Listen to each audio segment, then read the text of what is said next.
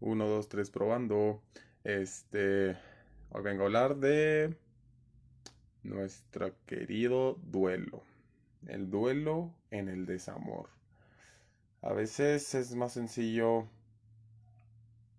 perder a alguien y que ya no exista y su esencia se quede nada más con nosotros a verlo reír con alguien más. Eso en el sentido de pareja. ¿Por qué? Porque para nosotros es más fácil asimilar el que ya no va a estar existiendo en este plano que el verlo feliz con otra persona, porque decimos, ¿por qué carajos eh, con él sí va al cine? Porque con ella sí va al parque, porque con ella sí va y come nieve y hace las cosas, ¿no? Que nosotros siempre quisimos que hicieran por nosotros y claro que nunca las hicieron. Y está culero, pero pues la persona evolucionó y creció, mejoró y nosotros ahí estábamos estancados y jodidos y diciendo, chinga tu madre, güey, cada vez que respires porque tengo el pinche rencor a todo, a todo su esplendor. Y yo te vengo a decir que la verdad, si un duelo no lo superaste cuatro meses a lo mucho, empieza ya a ir al, al psiquiatra o al psicólogo a tratar ese, ese duelo porque ay Dios, ya hay algo que te va a generar un trauma y si no lo estás confrontando en temprano tiempo, pues a un futuro te va a joder más cabrón. Los duelos es algo muy duro de confrontar, lógicamente, pero hay diferentes tipos de, de duelo, hay muchísimos.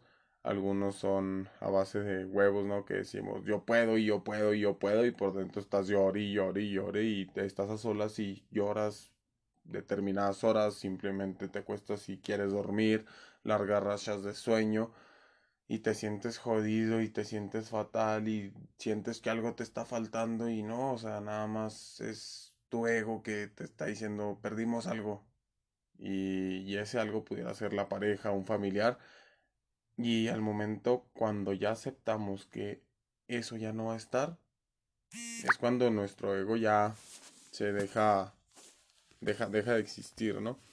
Y por supuesto que es válido, o sea, es válido eh, estar odiando hasta cierto punto a la persona o aborreciéndola, pero sobre un tiempo nada más, no toda la pinche vida y cada vez que lo veas decir, ay no mames, cómo me cagas, o sea, vete a la chingada, no, Recordemos una cosa, hay que procurar el amor en libertad al prójimo. Entonces, el prójimo es mi exnovia, mi exnovio, eh, mis excuñados, mis papás, mi madrastra, mi padrastro. Todas esas personas que muchas veces no tienen lazos sanguíneos, hay que amarlos en libertad, al igual que a nuestra familia. Eh, ¿Por qué? Pues los duelos muchas, muchas veces es algo muy duro de confrontar la pérdida de un hijo, ¿no? Porque es uno de los duelos más cabrones que, que se puede enfrentar un ser humano porque tenemos el sentido de pertenencia con la persona. Sentimos que esa persona nos pertenece y los papás que dicen, es que es mi hijo, es que él nació de mí, es que yo lo cuidé durante 18 y putazo años, pues déjame decirte que no, no te pertenecía. Esa persona falleció y pues ya, ni pedo, no puedes hacer nada más. Nadie le pertenecemos a nadie. Nace solo, muere solo y se chingó. Los amores de camino son las personas que vas conociendo durante toda tu vida y los amores de camino se alejan o empiezas a conocer nuevos y no pasa nada, tarde o temprano se van a ir. Los hijos, los papás, los hermanos, los primos, los lazos sanguíneos que tenemos son amores de camino enlazados con la sangre y que nosotros creamos un apego muy grande y estamos de que, ay, es que es mi familia, es que es mi hermana, es que es mi papá, es que es mi esto y es mi esto y no, no te pertenecen. Simplemente si algún día llegan a fallecer, hay que confrontar ese duelo, si mucho unos dos a cuatro meses y si no puedo, pues hay que trabajarlo para poder mejorar. Llorar todo lo que podamos llorar, pero hasta cierto punto es bueno llorar, no estarte jodido ahí vomitando y, y no durmiendo, ¿no?